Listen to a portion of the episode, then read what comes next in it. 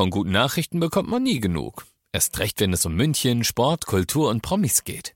Lesen Sie selbst gute Nachrichten. Heute in der Abendzeitung und auf abendzeitung.de. Abendzeitung. Die ist gut.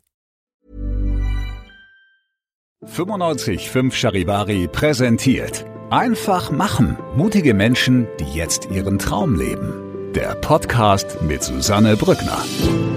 Herzlich willkommen zu meinem neuen Podcast, der für mich ein echtes Herzensprojekt ist. Ihr hört in diesem Podcast Menschen, die ganz mutig ihren Traum gefolgt sind, die ganz mutig ihre eigene Vision verwirklicht haben, ganz egal, was das Umfeld dazu gesagt hat, ganz egal, wie verrückt vielleicht diese Idee erstmal erscheinen mag. Diese Menschen haben alle eins gemeinsam, sie haben sich nicht beirren lassen und sind einfach ihren Weg gegangen und sagen jetzt, wir sind glücklicher als jemals zuvor. Ich hoffe, diese Geschichten inspirieren euch genauso wie mich und ich wünsche euch jetzt ganz viel Spaß beim Zuhören.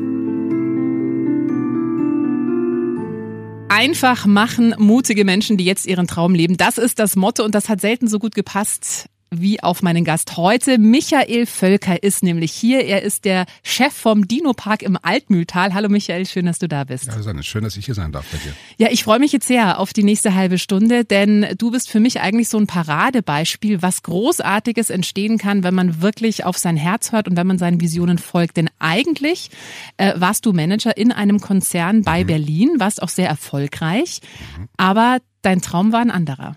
Absolut. Ich hatte eigentlich schon seit über 30 Jahren ist das bei mir im Kopf, dass ich ein eigenes Museum bauen wollte. Und das hat sich natürlich durch viele Dinge immer wieder verzögert. Dann haben wir bei Berlin gebaut und die Familie ist dorthin gezogen. Und dann ist das natürlich erstmal so eine so ein Kontinuum eigentlich, wo man eigentlich drin bleiben möchte. Mhm. Und meinen, man muss da genau drin bleiben. Aber ich hat, das hat mich nicht losgelassen. Und dann gab es verschiedene auch persönliche Entwicklungen, die dazu geführt haben, dass ich dann 2011, also nach über 20 Jahren bei Unilever gekündigt habe. Und ähm, ich weiß nicht, wie mein damaliger Chef versucht hat, mir andere Jobs anzubieten, dass ich bleibe und so. Aber habe das gemacht und habe mich wirklich aus dem komfortablen Sättel aufgehoben. Wir haben dann da, als ich nach Bayern zog, auch von wenig Geld gelebt. Mhm. Aber es hat dann funktioniert. Ich glaube nämlich, wenn man wirklich dies, was man wirklich liebt und mag, dann wird man auch Erfolg haben am Ende. Mhm. Das wird so eintreten, das kann ich einfach hundertprozentig unterschreiben. Ja, aber das ist ja schon ein riesiger Schritt. Du hast gerade gesagt, also ihr habt da gebaut, also ihr hattet mhm. ein Haus, du hattest einen sehr gut bezahlten Job, deine, du hast zwei Kinder, mhm, zwei Söhne. Genau. Ähm, ihr habt da gelebt, ihr habt euch ja da auch häuslich eingerichtet und gerade, ich meine, ich weiß es selber, wenn du Kinder hast, dann überlegst du ja noch mal mehr, okay, soll ich jetzt wirklich alle Zelte abbrechen, in ein anderes Bundesland ziehen? Es mhm. ist ja doch auch hier sprachlich alles auch ein bisschen anders, als man es in Berlin gewohnt ist. Ja. Ähm, wie viel Mut hat sich das denn gekostet? Du hast gerade gesagt, du hattest diese Idee ja schon zehn Jahre, 20 Jahre? Mhm. Also zu dem Zeitpunkt waren es, also das war so um die Jahrtausendwende, eigentlich ja. schon davor. Okay. Aber das, das ist dann so elf Jahre in mir geschlummert. Mhm. Dann kam natürlich auch, wir haben uns dann 2011, kam auch noch eine Trennung dazu. Mhm. Und die hat das vielleicht auch noch ein bisschen katalysiert. Aber sie, der Prozess dahin war eigentlich schon eingeläutet, 2011. Okay.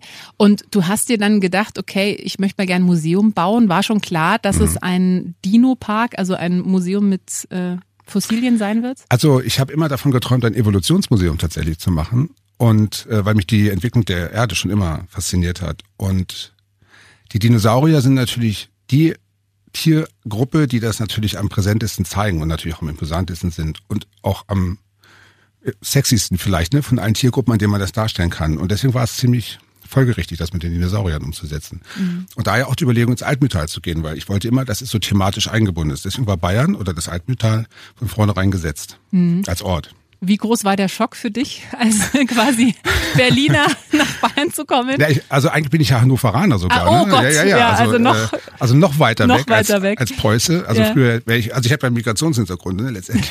Stimmt, eigentlich schon.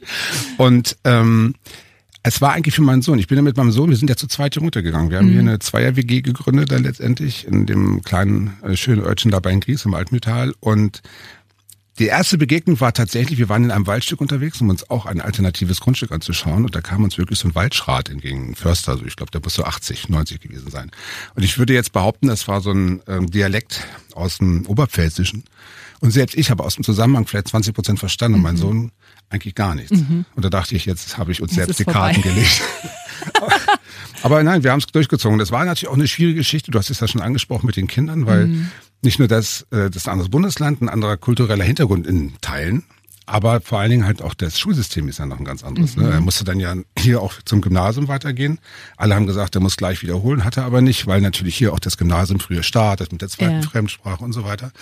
Äh, Das hat das natürlich alles ein bisschen behindert, aber wir haben, er hat das super geschafft. Also er hat sowieso eine super Leistung dorthin gelegt. Also wie er sich hier dann äh, reingefunden hat, ähm, mit mir zurechtgekommen ist die ganze Zeit.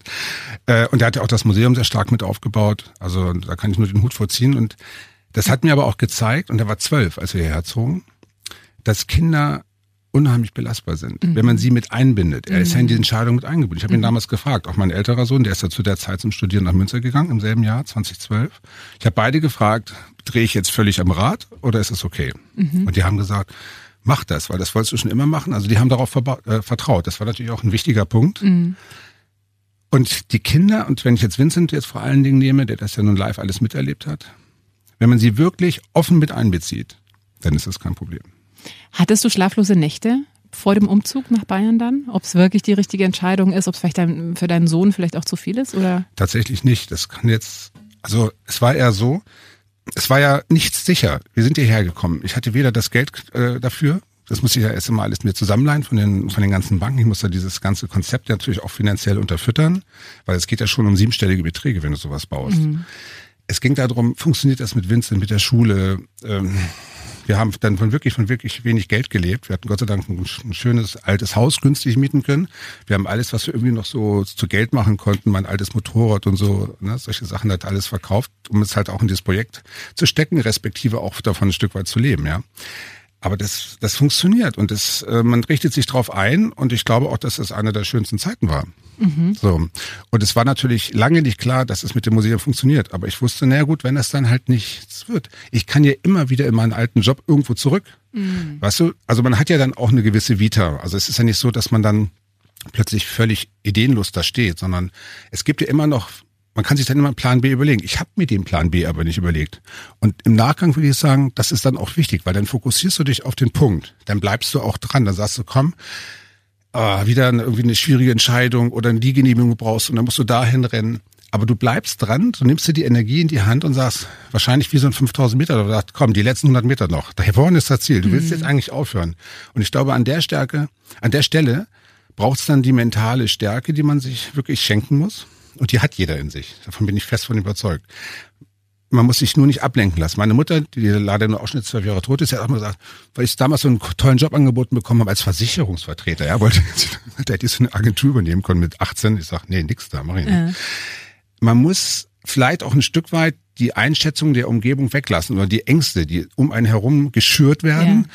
Hast du es gut überlegt Ja. Mhm. und denk doch mal und da hast du doch und Rente und weiß ich nicht.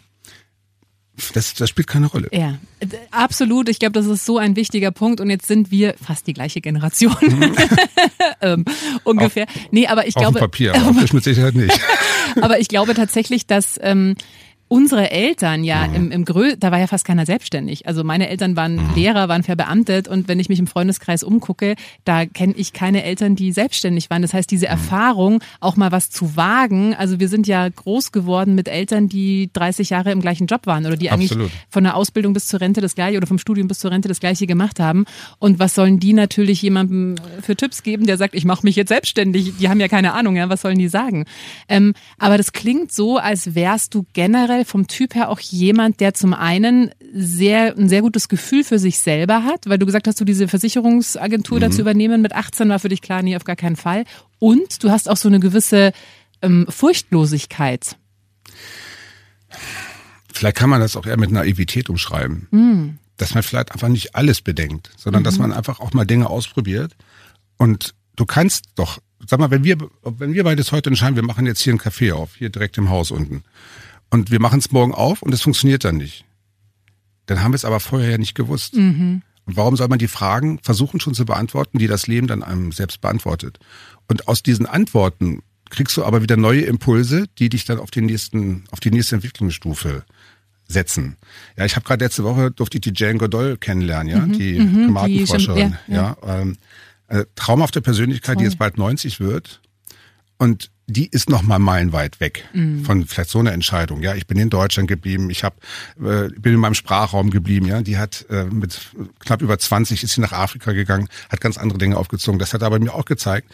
Und die hat davon gesprochen und das fand ich genau auch der wesentliche Punkt. Die hat von ihrer Liebe ihrer Mutter gesprochen wie die als kleines Kind so einen Ballen Erde in der Hand halte und jede andere Mutter hätte ihr vielleicht das rausgenommen, Erde ist schlecht, musst du wegmachen. Nein, sie hat gesagt, du Jane, es wäre besser, du bringst die Erde wieder in den Garten, weil sonst stirbt sie. Mhm, mh. Ja, und ich glaube, dass, weil du sagtest vorhin gerade, wenn Eltern selbst nicht selbstständig waren, das können ja einem empfehlen oder einen Tipp. Ich glaube, es ist, der wichtigste Punkt an der Stelle ist, dem Kind zu vertrauen. Mhm. Ja, und das, das Kind wird schon machen. Das Kind wird seinen eigenen Weg finden, unabhängig davon, was man eine eigene Vita hatte. Oder natürlich hört man ja oft, dass die Eltern gerne möchten, dass das Kind das macht, was man selbst vielleicht nicht erreicht hat.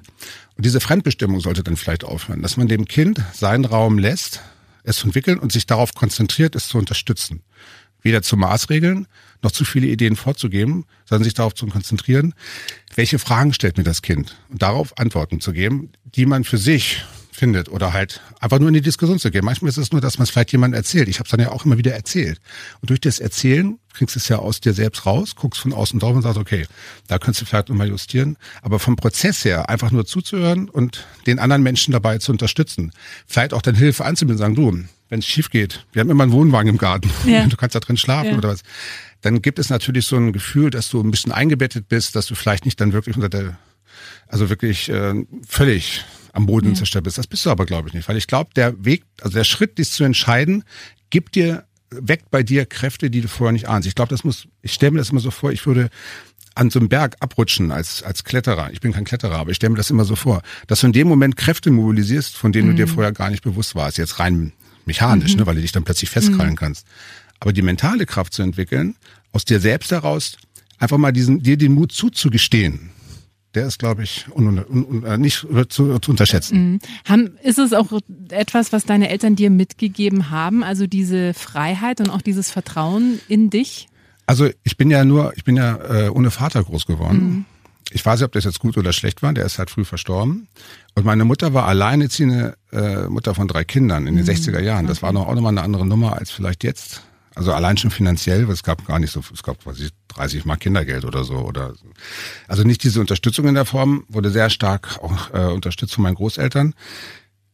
Ähm, ja, ich glaube, meine Mutter, die hat eigentlich, weil sie, die hat nie was dagegen gesagt. Also die kennt diesen Prozess gar nicht. Sie ist ja leider mhm. 2009 gestorben. Das heißt, diese Entwicklung mit dem Museum hat sie so gar nicht mehr verfolgt, aber bis dahin natürlich, weil ich habe ja einige Wünsche von ihr ja auch damals schon in den Wind geschlagen. Das, hat, das, das bin halt nicht ich. Sie wollte natürlich auch, dass ich vielleicht eine Sicherheit im Leben habe, die sie so nicht hatte, weil sie halt nicht eingebunden war in eine sogenannte sichere Ehe und so weiter. Ne? Das, sie musste sich ja auch schon durchkämpfen. Also von daher war da vielleicht auch eine gewisse Offenheit. Aber ähm, ich glaube, es war in dem Fall viel mein Großvater, weil von dem habe ich, äh, ich war als Kind oft bei meinen Großeltern in der Lüneburger Heide und ihn zu erleben, der konnte leider nicht Zahnarzt werden, wie er wollte, aber der hat dann in seinen anderen Lebensbereichen sich sehr stark entwickelt. Er ist leider gestorben, als ich elf war, aber ich glaube, diesen wenigen Jahre haben mir schon auch schon sehr viel gebracht, ihn zu beobachten, wie er auch so Dinge umsetzt. Wenn er gesagt hat heute, heute baue ich das, dann hat er es auch gebaut. Er hat nicht erst überlegt, baue ich so, baue ich links, baue ich rechts oder in einem Jahr, der hat es getan. Mhm. Ich glaube, dieser auch dieser Pragmatismus, also dieser Wille, die Dinge dann auch fertig zu machen, das hat mich schon sehr, das hat mich, glaube ich, schon sehr beeinflusst. Mhm. Wir kommen gleich noch auf den Dino-Park zu sprechen, mhm. aber was mich noch interessieren würde, wie oft bist du auch angeeckt mit dieser Art, es einfach zu machen, nicht alles zu zerdenken, sondern einfach so drauf los und jetzt, ich habe die Idee und jetzt setze ich es auch direkt um? Nee, schon. Du musst dich ja auch mit dem Finanzwesen auseinandersetzen. Und du hast natürlich, also ich habe eine wirklich, ich habe eine, ja, also meine Sparkasse, mit der ich das hier ja seitdem mache, ähm, die steht wunderbar zu dem Projekt und wir haben eine wunderbare Beziehung miteinander. Aber trotzdem ist es natürlich verschiedene Arten heranzugehen. Ne, da wird stark gerechnet mit einem Bleistift zwischen den Zeilen. Und ich kann mir noch eine schöne Diskussion erinnern. Also ich habe eine Hackschnitzel, das muss ich mal erzählen. Wir haben eine Hackschnitzelheizung, ne? Also ähm, weil das ganze Gebäude und also ist ja eh alles schon ökologisch gebaut, weil das mache ich schon seit 30 Jahren, also schon ewig. Deswegen war das da nur folgerichtig. Und dann habe ich eine Hackschnitzelheizung gekauft. Und die kostet damals irgendwie 40.000 Euro. Und eine normale Gasheizung hätte fünf gekostet. Also und dann hat der, ich weiß noch wie damals mein der Firmenkundenberater zu mir sagen, lehnen Sie so über den Tisch und sagen, sagen Sie mal, Herr Völker, ich kenne Sie ein bisschen, aber müssen Sie jetzt wirklich 40.000 Euro für eine Heizung ausgeben? Sie werden mir irgendwann dankbar sein, dass ich eine Heizquelle habe, die nicht an der Börse gehandelt wird und die CO2-neutral ist. Ne? So. Mhm. Also da eckst du dann schon, also das ist ein kleines Beispiel, wo Ja. man halt aneckt und wo Ja. man natürlich auch Widerstände überwinden muss. Aber dann auch sich darauf konzentriert, warum man das tut, sich das zu überlegen und das dann auch zu kommunizieren. Und vor allen Dingen offen. Also das war auch so bei mir, also die wussten alles. Ich habe, was sie sich zu überlegen, darf ich das jetzt sagen oder nicht? Ich habe einfach auch alles erzählt, damit die genau das gesamte Spektrum haben und sich auch wissen, naja, vielleicht tickt er nicht ganz richtig, aber eigentlich ist es doch nicht schlecht, die Idee. weißt du so? Und das hat's dann, das war dann auch gut. Und das war auch ein wichtiger Prozess. Aber dann der Exo natürlich an, oder auch mit den Behörden. Es sind natürlich auch mal teilweise keine einfachen äh, Gespräche, weil man möchte jetzt was machen und fragt sich, warum muss ich jetzt noch das Ja. und jenes, das macht alles keinen Sinn. Aber die sitzen ja nun auch in einem regulatorischen Boot. Deswegen meine Bitte an die, an die, an die, an, die, äh, an die Politik, auch mal wieder für eine gewisse Entschlankung zu sorgen. Ja. Das, da gab es schon viele Hindernisse. Aber am Ende sind sie dem dann doch alle gefolgt. Und das ist schon ein schönes Gefühl. Vor allen Dingen, weil ich habe ja keinen Stallgeruch. Ne? Ich komme ja weder äh, aus Bayern, ich bin weder in der Partei oder so, in der CSU oder sonst wo. Ähm, und vielleicht hat mir das sogar geholfen am Ende. Ich weiß es nicht. Jetzt lass uns mal auf den Dino-Park zu sprechen Ja. kommen. Also der ist, äh, glaube ich, vielen äh, Eltern, die jetzt gerade zuhören, auch schon äh, gut bekannt, die da gerne mit den Kindern hingehen. Ähm, du hast auch was mitgebracht und zwar, du hast mir gerade im Vorgespräch gesagt, das ist, ich habe echt fast Angst, das anzufassen, 66 Millionen Jahre alt, ist, wie, wie lang ist es ungefähr? Ich denke mal so um die 20 20 Zentimeter, nicht ganz. Nicht ganz. Der Zahn eines Tyrannosaurus. Rex, genau. Original. Original im Wert eines Kleinwagens. Ja. Unfassbar. Wie kommt man an solche Ausstellungsstücke? Also wir haben ja, das ist ja so ein bisschen auch das Thema, weil viele sagen ja zu uns einfach nur Dino-Park, ne? Genau. Also es ist ja eigentlich ein Dinosauriermuseum, eigentlich ist es ja für Erwachsene. Also es ist ja wirklich, also sagen wir mal, alterslos. Weil wenn die Menschen durch diese Anlage gehen, eigentlich sind es die Erwachsenen, die dann immer mit offenen Mündern vor diesen Erkenntnissen stehen. Also nicht nur vor der Gewaltigkeit der Tiere, sondern auch für das, was die einfach alles schon, was es auf der Erde schon gab, für eine Vielfalt ähm, und auch die Lebensform. Und die Kinder sind natürlich auch begeistert, weil sie spüren ja auch die Begeisterung der Eltern. Und ich glaube, das ist immer so ein Punkt, dass man deswegen so nicht wahrgenommen wird als ernstzunehmendes Museum. Ne? Und aber wie kommt man da dran? Das war deine eigentliche Frage, indem du dann halt zu Menschen, die auch mit ihrer Leidenschaft in diesem Bereich tätig sind, also Paläontologen, Geologen. Und ich hatte halt das Glück, äh, Raimund kennenzulernen. Und Raimund Albersdörfer ist in meinen Augen der Harrison Ford dieser, dieser Szene, weil er schon viel selbst ausgegraben hat, auch viele andere Museen, auch mit Skeletten schon ausgestattet hat und auch mit Fundstücken. Und ihn habe ich kennengelernt, äh, 2015. Und dann haben wir viel gesprochen, haben uns äh, sehr schnell angefreundet äh, und ist eine sehr intensive Beziehung draus geworden.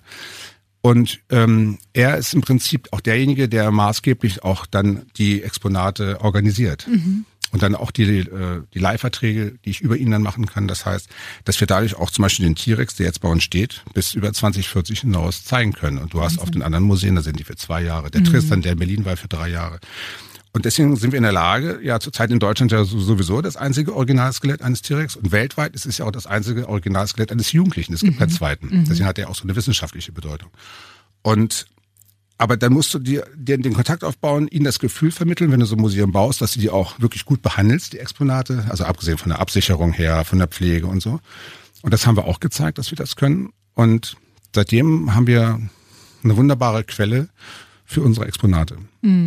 Ähm, wie viele Exponate kann man sich denn anschauen bei euch? Also Ja, es sind ja eigentlich zwei, es sind ja eigentlich zwei Anlagen unter einem Dach. Wir haben einmal das, das sage ich mal wirklich Dino Park, das ist in einem Waldstück. Da haben wir etwa 70 Exponate, aber Urzeittiere. Das sind nicht nur Dinosaurier, sondern auch die Tiere, die vor den Dinosauriern gelebt haben, als auch Tiere danach. Also wir zeigen ja zum Beispiel auch nach dem Aussterben die Dinosaurier, wie diese ökologischen Nischen von Säugetieren dann gefüllt wurden. Ne? Wir zeigen zum Beispiel das größte bisher gelebte Säugetier, was mit acht Meter Höhe da im Wald steht. Ein Mammut kannst du dir zum Beispiel dort auch anschauen. Und dann haben wir das Museumsgebäude, wo wir ja dann den, den Rocky, den T-Rex stehen haben. Das ist ein Original. Wir haben den kleinsten Allosaurier als Baby, zwei Jahre alt, etwa drei Meter lang. Im Original dann den Dracula, das ist eine Nachbildung, weil die wenigen originalen Knochen von dem Tier sind ja wieder in Rumänien. Und dann jetzt gerade eine Dinosaurier-Eier-Ausstellung im Original, was du heute so eigentlich auch nicht mehr zeigen kannst, weil diese Stücke sind vor 20, 30 Jahren schon angekauft worden in Europa. Heute würdest du die gar nicht mehr bekommen, weil viele Länder sehr restriktiv sind, so mit Ausfuhrgenehmigungen für solche Stücke. Weil die kommen halt alle aus dem Ausland, die Eier. Und äh, wir haben diese wunderbare Fossilienausstellung, wo die Leute auch oft davor stehen und sagen, kann das sein, dass das mal alles in Bayern, das sind ja alles bayerische ja, Funde, Äh, mit dem größten Krokodil Europas zum Beispiel, dem Darkosaurus. Und das ist in der Museumshalle. Und das sind ja auch äh, unzählige Stücke. Aber von einer Schönheit, das kann man natürlich jetzt äh, so schwer erklären, das muss man tatsächlich gesehen haben. Und ich glaube, das ist das, was auch die Menschen so fasziniert und auch nicht mit rechnen und deswegen auch vielleicht eine geringere Erwartungshaltung als das, was sie dann sehen. Und das ist immer ein schönes Erlebnis, wenn du dann da sitzt und ich beobachte dir sehr gerne. Und wenn die so reinkommen und sagen, oh, und diese ganzen Aha-Erlebnisse, Ja. ein traumhaftes Bild. Ja, äh, ich habe gehört, es ist tatsächlich auch schon mal ein Exponat geklaut worden. Aus dem Wald tatsächlich. Ich habe da eine Führung gemacht, das weiß ich noch, im Februar, lag noch so ein bisschen Schnee und ich sag, und ich guck so und denke, irgendwas stimmt hier nicht. Ich hätte früher gesagt, da ist jetzt eine staubfreie Stelle, da stand was. und da haben die so einen kleinen Dinosaurier, also 1,50 Meter vielleicht von der Länge, 20, 30 Kilo schwer, wohl als Jugendstreich geklaut. Und dann hat das eine Welle genommen. Und zwar, ich habe einfach nur den, die örtliche Zeitung angerufen, schreib doch mal rein, ja, hm, Jugendstreich, die sollen uns das vor die Tür legen, ich trinke mit den Jungs so einen Kaffee, mache ein bisschen hm, hm, hm, und dann ist die Sache gegessen. Ne? Klar, und dann kam natürlich die Polizei ins Spiel, das ließ sich gar nicht vermeiden. Und dann ist was passiert, was keiner erwartet hat. Wir hatten, die Polizei hatte 80 Anrufe, Reuters, DPA, alle Fernsehsender, alle Radio. Was ist denn hier los? Und dann sagte mir, und wir hatten ja ein halbes Jahr, dreiviertel Jahr später, gab es einen ähnlichen Fall mit so einem Kleimtier, was da dann entwendet wurde. Und die erste Bitte von dem Leiter der Polizeidienststelle war, Herr Völker, nee, übernehmen Sie bitte die Pressearbeit, wir können es nicht leisten. ja, das waren, das war, Ja. und die haben sogar hier der Bayerische Rundfunk, der hat dann zum zu dem Kreisel, der wurde dann drei Tage später leider ein bisschen zerstört an einem Kreisel in Abensberg, da äh, in der Nähe von Kelheim entdeckt. Ja. Und da haben die extra ein Kamerateam hingeschickt, die den Kreisel aufgenommen haben. Ne? Und haben ein Kamerateam zu uns geschickt. Es war eine Riesenwelle, es ging durch ganz, also du hast, ich habe Nachrichten aus Europa gekriegt, haben die euch ein Dino geklaut. Aber daran merkt man ja, dass das so faszinierendes Thema Ja. ist. Sobald du das Wort Dinosaurier in den Mund nimmst, dann gehen die Ohren noch Ja, um. absolut. Und Und bei Kindern ist es ja auch nicht umsonst, ne? Ja, ja, Sind da so viele absolut. so, so begeistert. Ähm, Jetzt hast du dir ja quasi deinen Traum erfüllt Mhm. äh, und das ja jetzt auch schon, den Dino-Park gibt's seit 2017. 16 Äh, seit mittlerweile. 2016? Also im August, August 16 Mhm. Okay. wurde eröffnet. Ähm, hast du das Gefühl einer gewissen Ruhelosigkeit, dass du das Gefühl hast, okay, jetzt muss ich den nächsten Traum erfüllen oder fühlst du dich da jetzt ganz gut angekommen? Ich fühle mich da sehr gut angekommen, weil es geht auch darum, wenn du das dann, wenn das dann, ähm, wenn man das mit dem, wie du das gerade umschreibst, mal festhält, Traum erfüllt, ähm, ihn dann auch tatsächlich mit Leben zu füllen, nachhaltig, weil du musst natürlich auch schauen, dass das, was du dann gemacht hast, ja auch weiter existiert, weiter lebt. Gut, jetzt bin ich natürlich auch noch verantwortlich für, wir haben allein 30 feste Mitarbeiter, ne? So, das heißt, es, man übernimmt ja auch dann äh, ja die Sorge dafür, dass es auch weitergeht. Und dann sind auch die Inhalte sind dann einfach dann so schön und das bringt ja auch wieder eine gewisse Ruhe ins Leben. Und die ist dann aber auch wichtig, um halt dann auch wieder zu gucken, was machen wir als nächstes Projekt, was machen wir für die nächste Ausstellung. Also da bin ich jetzt nicht ruhelos an der Stelle.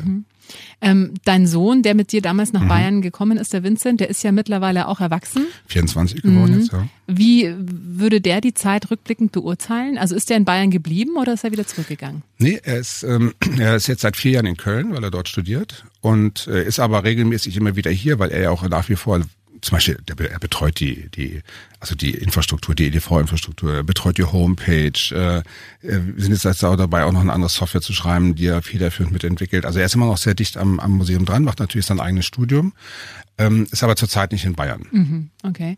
Das klingt aber so, als bist du eben jemand, wir haben es vorhin ja auch schon besprochen, der, wenn er eine Idee hat oder einen Impuls hat, dann relativ schnell in die Umsetzung kommt. Und das ist ja genau das, wo viele irgendwie auf der Strecke bleiben. Ja? Also die dann eben nicht diesen, die vielleicht tolle Ideen haben und vielleicht dann auch mal mit anderen Leuten drüber reden und dann sagen die aber vielleicht, nee, das wird nichts und dann kommt man nie in die Umsetzung. Was wäre denn dein Tipp für Menschen, die vielleicht selber äh, Träume haben? Ich meine, du sagst auch, du hast zehn Jahre eigentlich diesen Traum gehabt. Manchmal dauert es halt dann auch, bis man wirklich äh, den Schritt geht. Aber was hat dir denn damals geholfen oder was würdest du sagen, ist äh, nützlich und sinnvoll, in die Umsetzung zu kommen?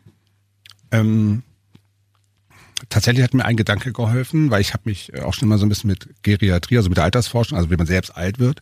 Und ich habe ja, ich habe ja Zivildienst damals gemacht und habe, ähm, bevor ich den gemacht habe, schon mal eine Woche tatsächlich ähm, ein Praktikum gemacht im Altersheim freiwillig. Ne? Mit 16 oder 15 war ich da. Und dann habe ich gesagt, ich möchte das, möchte das als Zivildienst machen, habe 20 Monate lang ähm, alte Menschen versorgt. Und das hat mir den Blick geschärft ähm, auf die Endlichkeit tatsächlich. Und ich habe damals, das kann ich vielleicht auch nochmal sagen, ich habe so einen Bindfaden genommen. Und gesagt, okay, links Geburt, rechts Tod. Und dann habe ich einen Knoten reingemacht, wo ich denke, wo bin ich denn jetzt gerade? Der Knoten ist ja jetzt mittlerweile auch weitergewandert, ne, nach rechts. Und jetzt würde ich noch einen weiteren Knoten reinbinden und sagen, wie lange habe ich denn noch vor mir, wo ich das machen kann, wie ich mich jetzt fühle. Also jetzt, das eine ist ja dann wirklich das Sterben, aber wie viel, wann werde ich denn alt? Wann bin ich denn krank? Das weiß ja kein Mensch. Und wenn ich dann noch den zweiten Knoten reinmache, dann kriegt man nochmal so ein Bewusstsein dafür, okay, wie viel Mal ist das noch Weihnachten, mhm. wie viel Mal ist das vielleicht mhm. noch ein Sommerurlaub oder so. Und wenn man von da rückblickt sagt, und wenn ich dann irgendwann mal auf diesen besagten Sterbebett liege, sage, war das jetzt, also kann ich mir dann, also da sage ich dann, das Leben war gut, das Leben war schön. Die Frage habe ich mir tatsächlich oft mehrmals, habe ich mir immer wieder gestellt. Möchtest du wirklich dann, bist du dann stolz drauf, dass du dann 40 Jahre lang im Konzern warst? Da auch Erfolg für dich. Aber immer eingebettet oder mit den Aufgaben, die da waren. Das habe ich für mich verneint. Mhm. Und wenn du diese Frage, von rückblickend, diese Frage nicht klar beantworten kannst, dann sollte man weitersuchen, finde ich. Mhm. Und dann, dass man dann sagen kann, okay, wenn ich das noch mache und nicht erst warten, bis ich vielleicht in Rente bin, weil ich kenne viele Beispiele, auch damals Kollegen in dem Konzern, die haben gesagt, ja, wenn ich mal Rentner bin, dann mache ich eine Reise. Und die sind dann gestorben, ein halbes Jahr mhm. später, ja, weil irgendwas dazwischen kam. Mhm.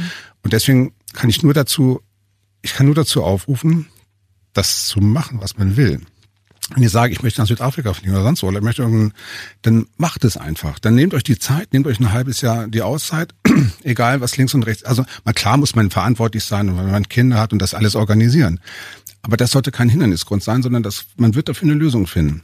Aber man sollte es nicht hinausschieben. Ja. Also das, also die beiden Punkte, vom hinten, vom Ende her denken, vom Ende her denken und wirklich, ich meine, es ist so ein blöder Spruch mit diesem Kapitän, ich kann ihn noch nicht mehr hören, ne? Aber dass man wirklich dann sagt, okay, wenn ich heute Abend wirklich Lust habe, dann gehe ich ins Theater, ob es regnet oder nicht. Ja, ja dann absolut. macht man es halt. Und das ist, glaube ich, die beiden Punkte waren für mich mhm. entscheidend. Und das sich immer wieder zu fragen. Und dann, dann bleibst du auch auf dieser Spur. Ja. Ja, sehr guter Tipp. Es gibt ja auch ein Buch ähm, von einer Palliativpflegerin. Das mhm. heißt, glaube ich, irgendwie was Sterbende äh, zu sagen haben ja. oder so. Und die hat ganz viele Gespräche geführt mit Sterbenden und hat so die fünf häufigsten Sätze aufgeschrieben. Und da war eben auch, ich hätte gerne mehr gelebt. Ich hätte, also mhm. keiner hat gesagt, ich hätte gerne mehr gearbeitet, sondern alle haben gesagt, ich hätte gerne mehr gelebt, ich hätte gerne mehr Zeit mit meinen Liebsten verbracht, ich wäre gern mutiger gewesen. Mhm. Kennst du denn Angst? Vor so großen, also ich meine jetzt nicht Angst, wenn es mal, weiß ich nicht, äh, die Angst vor Spinnen oder so, sondern, sondern Angst vor mhm. so einem großen Schritt im Leben, den dann auch wirklich zu gehen. Also kennst du diese Angst, diese Überwindung, die es vielleicht auch manchmal braucht, um so aus der Komfortzone rauszugehen? Also ich kann, also ich hatte Sicherheit, ich hatte mit Sicherheit Momente dabei, wo ich mich dann selbst gefragt habe, selbstkritisch, kannst du das wirklich? Mhm. Also also das meinte ich vorhin, ne? Wenn ich dann, das meinte ich ja so ein bisschen, klang ein bisschen spaßig, aber da ist schon ein gewisser äh, Ernst drin. Ist man wirklich beieinander? Was? Also habe ich jetzt wirklich alle Tassen im Schrank, wie man das so sagt. In dem Moment. Ja, und sich das nochmal zu überlegen, das so kurz abzuklopfen. Ne? Ähm, aber dadurch, dass ich, und das hast du vorhin auch schon nochmal kurz äh, gut einge, eingeflochten, wenn man mit wirklich guten Freunden also oder halt Leute, die einen wirklich, also ne, das sind ja vielleicht fünf, vielleicht eine Handvoll oder so. Also wirklich, wo man weiß, dass die einen verstehen. Also was, wie man denkt, wie man, was man für eine Energie hat oder auch nicht. Und wenn man die mit einbezieht und die dann vielleicht ein Korrektiv sind und sagen, ja, eine super Idee, aber willst du das wirklich an dem Standort machen? Wäre nicht lieber die Straße links daneben mhm. besser, weil die vielleicht dicht am Bahnhof liegt und da sind mehr Leute, wenn du einen Kaffee aufmachen willst zum Beispiel. Das wären dann vielleicht noch so, wo man sagt, dafür sollte man offen sein. Also ich glaube, es wäre auch verkehrt, jetzt zu meinen, ich habe jetzt die Weisheit mit Löffeln gefressen und ich mache alles richtig. Ich möchte nie wissen, wie viele Fehler ich gemacht habe in diesem Prozess. Aber ich glaube zu, also ich glaube sich selbst, also wenn man vom Typ her in der Lage ist, Fehler zuzugeben und dazu zu stehen und die dann auch anders zu machen. Also auch jetzt nicht keine Hybris zu entwickeln, keine Überheblichkeit gegenüber den anderen, gegenüber den Kindern, gegenüber seiner Umgebung. Also so, weißt du, so eine, jetzt hau ich da drauf, sondern einfach da auch eine gewisse Achtsamkeit zu haben auf sich selbst, auf die Umgebung. Und dann glaube ich, und dann spürst du auch die Signale. Ich glaube, wenn man dann so wirklich wie der Elefant im sogenannten Porzellanladen einfach losschießt, ohne Rücksicht auf Verluste, dann hätte ich eher die Sorge, dass es schief gehen kann. Weil man dann halt auch die Korrektive von links und rechts nicht nutzen kann um diesen Satelliten, die man da jetzt sich selbst in den Weltall schießt, noch vielleicht die kleine andere Richtung zu geben. Sonst fällst du wieder zurück und verglühst in der Atmosphäre. Und du brauchst ja eine gewisse Stabilisierung dann auch in diesem neuen, in dieser neuen Umlaufbahn. Vielleicht ist dieses Bild da ganz treffend. Und diese kleinen Steuerungsraketen sind halt deine guten Freunde, hoffnungsfroh die Eltern oder der Elternteil, wer auch immer. Und, sofern da, die eigenen Kinder, wenn sie das dann schon. Und selbst wenn du ein, kleines Kind fragst, ich habe mal, mein, guck mal, Vincent war elf, der war ja im Prinzip klein. Und ich habe auch ihn gefragt, Sag mal, ich, So. Und der hat mir gesagt, wenn das andere kann, dann schaffst du das. Das war seine Antwort. Ja. Haken dahinter. Ja, ja aber halt zuhören. Mhm. Und nicht vielleicht gleich mit Argumenten dagegen mhm. halten. Nein, ich sehe das aber anders mhm. oder so und so. Sondern einfach das aufnehmen und dann wird es von diesen Informationen, die man dann kriegt, fünf, kommen bei dir an und sind gut und die anderen fünf, wo du sagst, nee, da hat derjenige wirklich nicht Trage nach dem wirfst du dann wie so ein mhm. Geschenk über die. Also das kann man als Geschenk auf. Ich sage mal, das als Geschenk zu begreifen, was einem jemand sagt. Mhm. Ne? Und, und dann kann man ja auswählen, ob das einem Geschenk einem wirklich gut gefällt oder ob man es wieder verschenkt ne? oder ja. weitergibt. Und dann hat man es eigentlich schon. Ja. Du hast ganz am Anfang was so Schönes gesagt, dass du glaubst, wenn man eben die Sachen macht, die einen wirklich begeistern oder die einem mhm. wirklich am, am, Herzen liegen, wie bei dir dieser Traum, ein Museum mal zu eröffnen, dass man dann auch immer erfolgreich sein wird damit. Und das ist tatsächlich auch eine Beobachtung. Ich meine, ich habe ja schon mit vielen Menschen hier im Podcast gesprochen, aber das ist tatsächlich was, was ich auch festgestellt habe. Wenn man sich dann auf dem Weg macht, dann hilft das Universum quasi schon mhm. auch mit dazu, ne, dass es dann auch wirklich klappt. Ja. Ähm, ganz sicher. Ich habe jetzt gerade, ich möchte einen, einen, einen Mann an dieser Stelle erwähnen, das, wenn du seine Vita liest, das war der ehemalige Zoodirektor hier in München, ne? der Henning Wiesner. In seiner Vita steht, der ist ja 44 geboren und der kommt ja auch aus dem akademischen Hintergrund, dass seine Eltern wollten gerne, dass er Humanmedizin studiert. Er hat dann Tiermedizin studiert und hat ja hat ja ein extrem erfolgreiches Leben danach ne und hat also auch die Tiefe, wie er sich mit den Tieren auseinandersetzt. Also eine wunderbare Geschichte. Das zeigt es zum Beispiel auch. Ja, er hat es dann halt, er hat es dann halt gemacht, was er gerne machen wollte. Und wir hatten eine wunderbare Veranstaltung vor, ich glaube, vor einem Jahr im Museum mit einer großen Kindergruppe. Da standen 200 Kinder bei mir vor der Terrasse. Und da habe ich da auch reingeholt. Das, und dann haben, ja, wie kann man denn Paläontologe werden oder dies oder dies sagen. Führt euch, also versucht mal euch vorzustellen, wo ihr euch wirklich in zehn, wo ihr gerne, was ihr so euch so vorstellt. Und dann geht dem nach. Ihr werdet sehen, wenn ihr gerne ein Musikinstrument spielt, wenn ihr gerne gedichtet, wenn ihr gerne schauspielert, dann werdet ihr in dem Bereich gut sein und dann wird das auch funktionieren. Und davon bin ich, also das ist wirklich, da kann mich mhm. keiner von abbringen von dieser Meinung. Weil dann überlegst du dir auch das, was für das, was du machst, sinnvoll ist. Und du kriegst dann, dann und dann entwickelst du das ja auch selbst weiter. Und da brauchst du andere gar nicht mehr so stark fragen, weil du ja dann selbst ein Experte wirst und eine ja. Expertin in diesem Fachbereich. Egal welches Thema es ist. Und das finde ich, oder vielleicht auch das Thema Sicherheit. Also wenn man das Wort Sicherheit vielleicht zu stark überdehnt, naja, Versicherung abschließen, Rente haben und so. Klar habe ich dann bei Uni, als ich im Konzern war, habe ich 20 Jahre lang nie, musste ich ja. Aber ja. ich, seitdem ich da raus bin, habe ich da auch nicht mehr eingezahlt, weil ich sage, kann gar keiner mehr bezahlen später. Ja. Ne? Ja. Also das eine Sicherheit gibt's ja im Leben sowieso nicht. Gibt's nicht für Beziehungen, gibt's nicht für für den Job, für die für die, für die Gesundheit. Und deswegen glaube ich, wenn man die Sicherheit, die man eigentlich wirklich hat, ist ja das ist ja das ist ja das Vertrauen in einen selbst. Ja, absolut. Ja, und es braucht äh, große Visionen, damit eben sowas Tolles entstehen kann, wie das Museum äh, über Dinosaurier im Altmühltal. Äh, mhm. Wirklich fantastisch. Es war so ein schönes Gespräch. Michael Völker, Chef vom Dino-Park, wobei Dino-Park äh, trifft's nicht. Ne? Dinosaurier-Museum. Dinosaurier-Museum äh, trifft es eher. Also äh, wenn ihr auch Lust habt, da mal hinzufahren mit euren Kindern oder du hast gesagt, das ist ja eigentlich vor allem in erster Linie auch für Erwachsene. Mhm. Äh, es ist im Altmühltal in Denkendorf und da trifft man dich ja auch noch regelmäßig an, auch wenn du mittlerweile oft in München bist. Aber ich danke dir sehr für dieses tolle Gespräch. Danke, dass du da warst. Vielen Dank für die Einladung. Wenn dir diese Folge gefallen hat, dann äh, freue ich mich sehr, wenn du meinen Podcast abonnierst, wenn du ihn teilst oder wenn du mir einen Kommentar da lässt. Einfach machen. Mutige Menschen, die jetzt ihren Traum leben. Präsentiert von 955 Charivari. Wir sind München.